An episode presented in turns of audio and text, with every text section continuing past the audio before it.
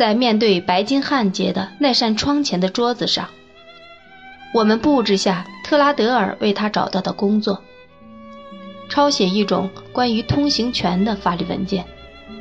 我忘了要抄多少份。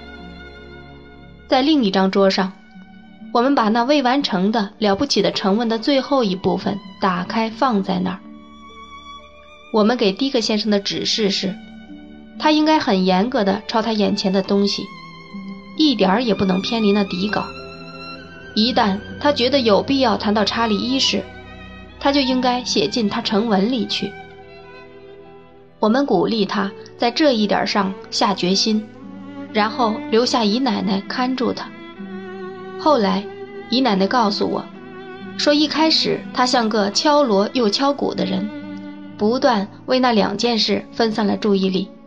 后来他发现那样做使他头昏脑胀又精疲力尽，而文件又明明白白在他眼皮下，他就认认真真抄下去。而把成文留到更合适的时候去做了。总之，虽然我们很小心，决意不让他工作到对他有害的地步，虽然他并不是在一个星期刚开始便开始工作起来，但到了下个星期六晚上，他也居然得了十先令九便士。只要我活着，我就忘不了他是怎样跑遍了附近的铺子，把这笔钱。换成六便士一枚，也不会忘记他怎样把这些钱在盘子上摆成一个心形图案，眼含着快乐和骄傲的泪，把它们献给我的姨奶奶。从他开始做有用的工作那一刻起，他就像一个在吉祥的符咒影响下的人。在那个星期六之夜，如果有一个快活的人。那就是把我姨奶奶视为世界上最奇妙的女人，又把我视为最奇妙的年轻人的这个心满意足的人了。现在不会饿肚皮了，特洛伍德。迪克先生和我在一个角落上握着手说道：“我要供养他，先生。”于是他在空中挥着他的十个手指。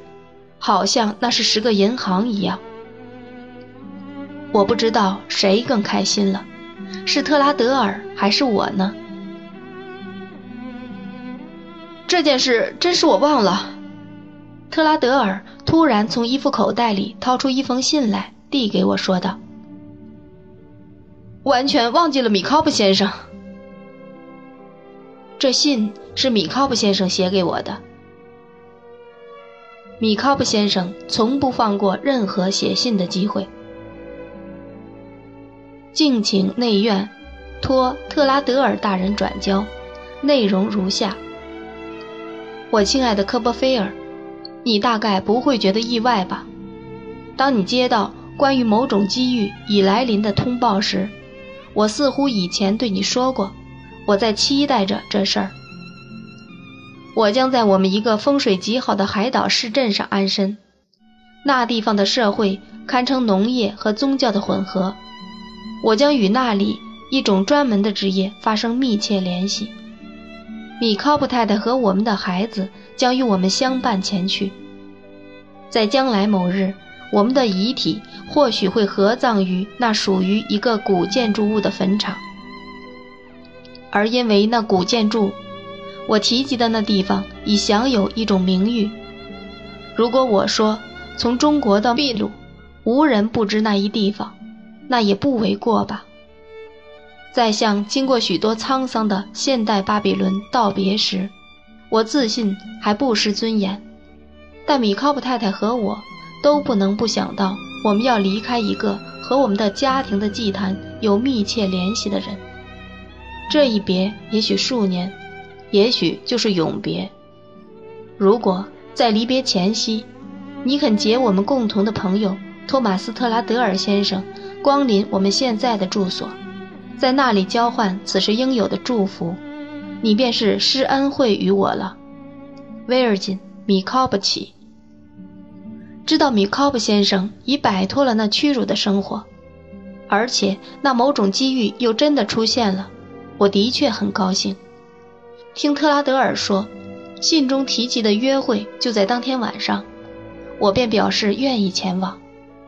于是我们一起去米考布先生以莫提莫先生名义租住的寓所，就在格雷院落的顶头。这寓所的陈设如此简陋，我们看到那已八九岁的双生子就躺在起居室里一架什么也没铺的床架上。米考布先生已开始在起居室的一个洗手罐里调制他那种使他闻名的可口饮料。这一次，我有幸和米考布少爷重温旧交了。我发现他已是一个十二三岁的少年郎。具有和他同龄人所有的好动特性。我也认识了他的妹妹。据米考布先生向我们介绍，在他体内，他母亲像凤凰一样恢复了青春。我亲爱的科波菲尔，米考布先生说道：“在我们乔迁之际，你和特拉德尔先生光临，必能原谅一切难免的细微不便。”我得体的做了回答，并向四周看了看，但见这一家的动产均已打包了，其总数绝不算多。我向米考布太太祝贺这将要发生的变迁。我亲爱的科巴菲尔先生，米考布太太说道：“我很相信你对我们一家总是友好的关切着。”我娘家尽可以把这看作流亡发配，但我身为人妻人母，我绝不会抛弃米考布先生的。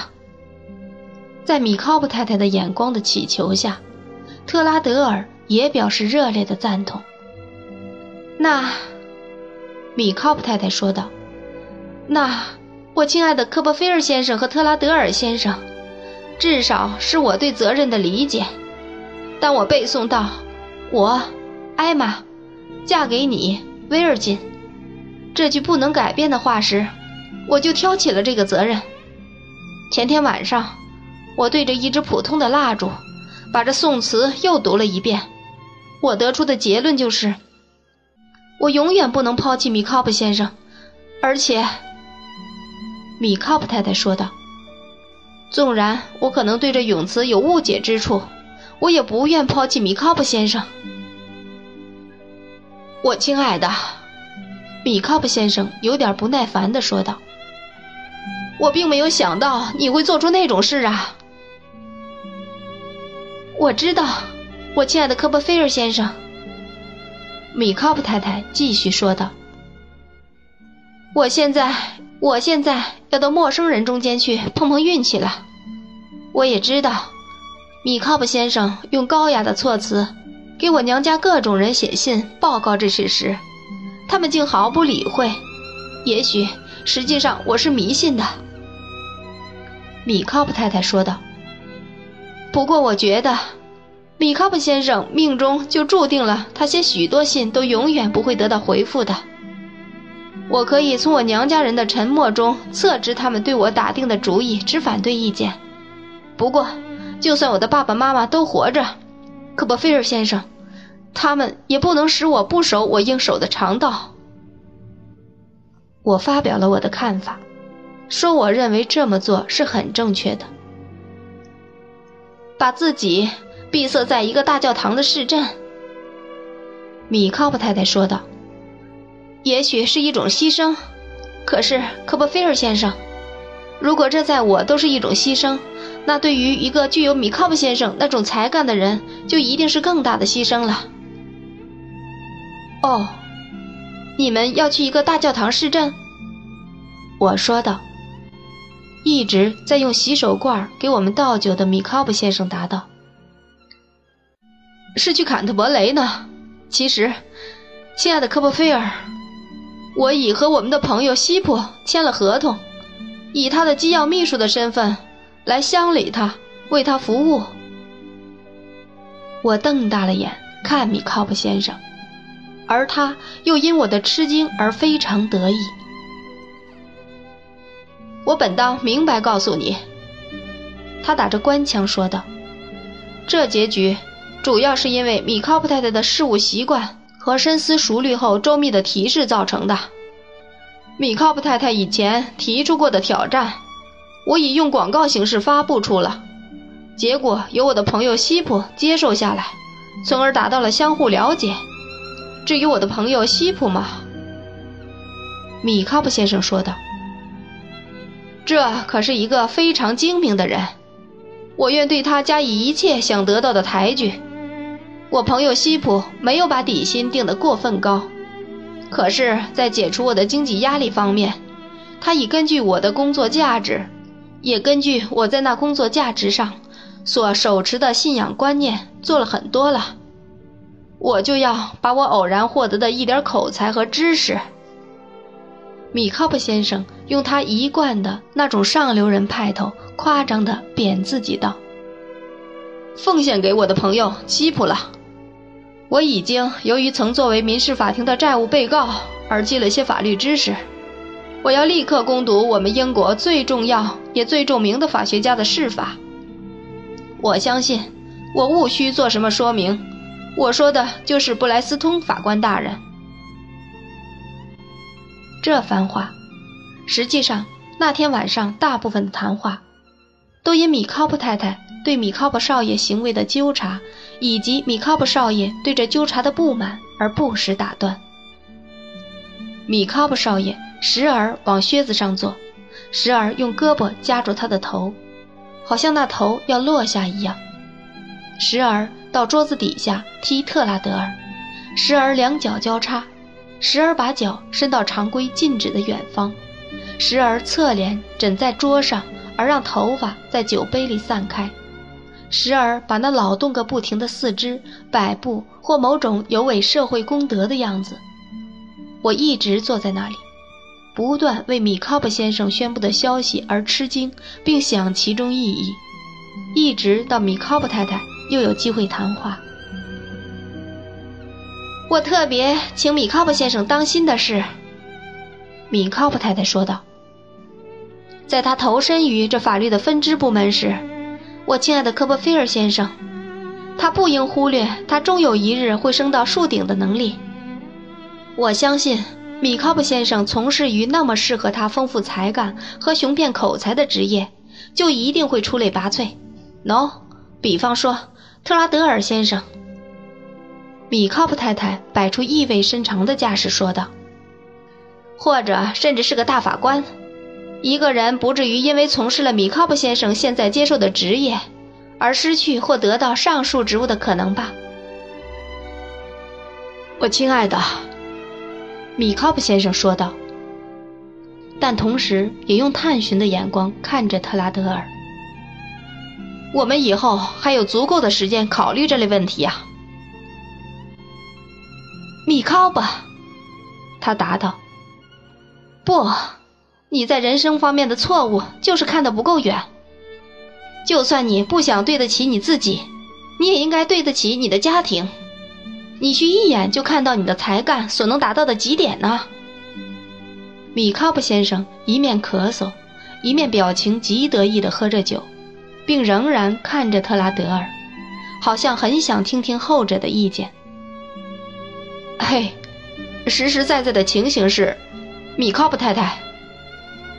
特拉德尔温和地向他挑明事实道：“我说的是简单明了的事实，你知道。”正是这样，米考普太太说道：“我亲爱的特拉德尔先生，谈到这么一个重大的问题，我希望尽可能平淡和准确。”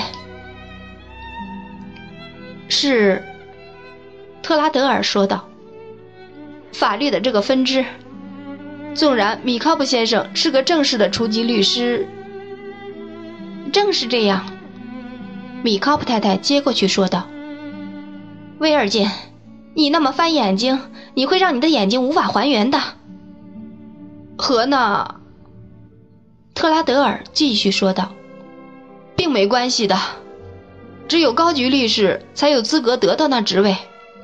米考布先生如果不进一个法学院学习五年。”就不能成为高级律师。我听懂你的话了吧？米考布太太用她那种对真理再热诚不过的神气说道：“我亲爱的特拉德尔先生，当那个时期结束，米考布先生就有资格做一个高级律师或大法官了。我说对了吗？那时他就有资格了。”特拉德尔特别强调了“有资格”几个字。谢谢你，这就很够了。如果情形是这样，吉米·考布先生并不因为担任那职务而有任何权利损失，我也就放心了。我嘛，当然，米考布太太说道，只能说些女人气的话。可我一向认为米考布先生具有我在娘家时听我爸爸说过的那种司法头脑。我希望米考布先生现在能从事一种职业，而这职业可充分任其才智得以发挥。使他获得一种主管的地位。我非常相信，米卡布先生正用他那司法头脑的眼光看着坐在大法官座位上的自己。他得意洋洋地摸着自己的秃脑门，挂着一脸自负的任其自然的表情，说道：“我亲爱的，我们不要卜算命运了吧？如果我命中注定要戴假发。”那我至少在外表上，已为取得那称号而有准备了。”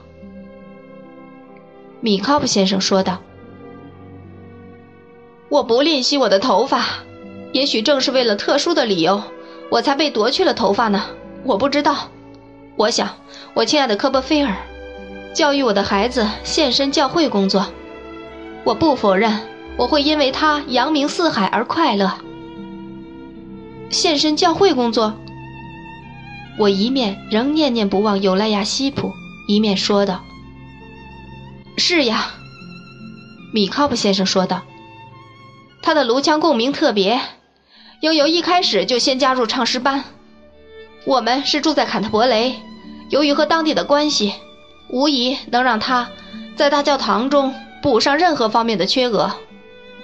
再看看米考布少爷时，我就发现他那样子。”挺像是从眉眼后发音的。他给我们唱《啄木鸟》时，他当时得在唱歌和上床两件事上选一样做。他的声音就像从那里发出的一样。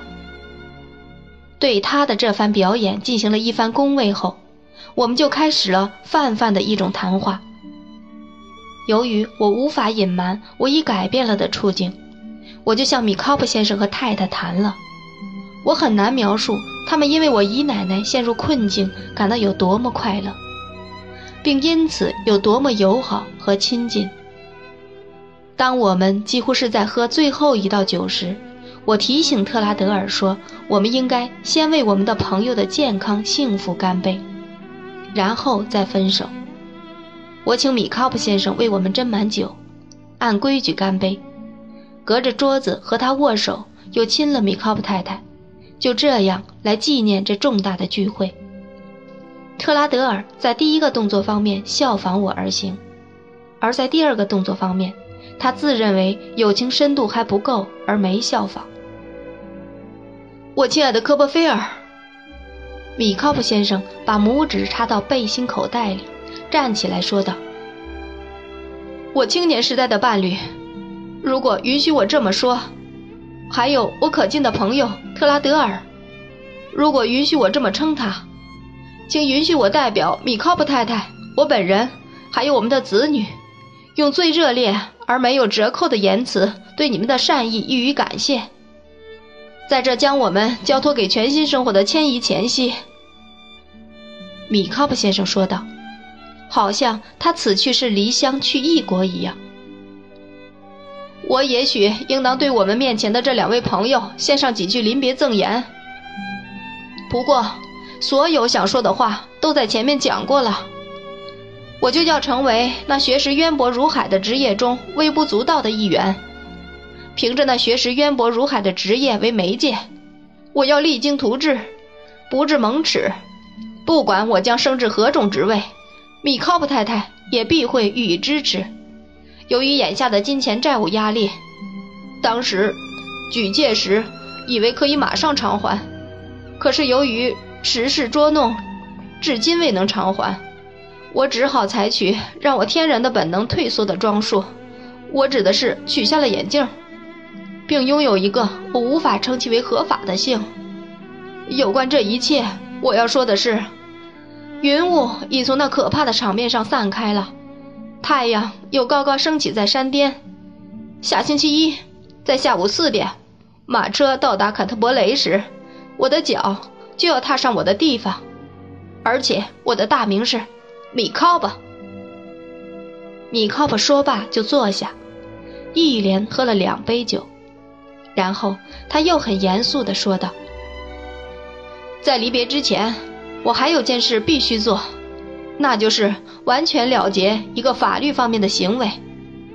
我朋友托马斯特拉德尔先生两次为了我的方便而在期票上具名。如果我可以用一通俗的说法的话。”第一次，托马斯特拉德尔先生被投入，让我简言之，投入了困难中。第二次，尚未到期。第一次的现款额为……说到这里，米卡普先生仔细查看有关文件。我相信，二十三磅四先令九便士半。第二次，据我账上记载，为十八磅六先令二便士。如果我计算无误，总数为四十一磅十先令十一便士半。我的朋友科波菲尔可以替我核对一下这个数吗？我照办了，证实无误。尚未偿还我的债务钱，米考普先生说道。就离开这城市和我的朋友托马斯特拉德尔先生，我将感到精神上难以忍受的痛苦。因此。我已为我的朋友托马斯特拉德尔先生准备了一个为达到这目的而拟好的文件，现在就在我手中。我请我朋友托马斯特拉德尔先生收下我这张四十一磅十先令十一便士半的借据，恢复我的道德尊严，从而感到又能坦然在同胞面前行走，我将感到快乐。说完这一番话后，米考布先生也被自己的话感动了。他把那借据塞到特拉德尔的手里，并祝后者万事如意。我很相信，不但米考布先生觉得这就等于还了钱，连特拉德尔自己也在没有来得及想清前，也认为这和已偿还没有区别。由于采取了这一道德的行为，米考布先生在他的同胞前行走是如此坦然。当他用灯给我们照亮下楼的路时，他的胸似乎又宽出了一半。我们双方热情洋溢的分手，我把特拉德尔送到他门口，才独自回家。我暗自想着这一切离奇矛盾的事时，不禁想：这样不负责任的米考夫先生，所以从未找我借钱，或许是念在我曾做过他房客的旧情上吧。如果他向我借钱，我也肯定不忍或不敢拒绝他的。我相信他是知道这一点的，和我知道的一样清楚。这是他值得表扬之处。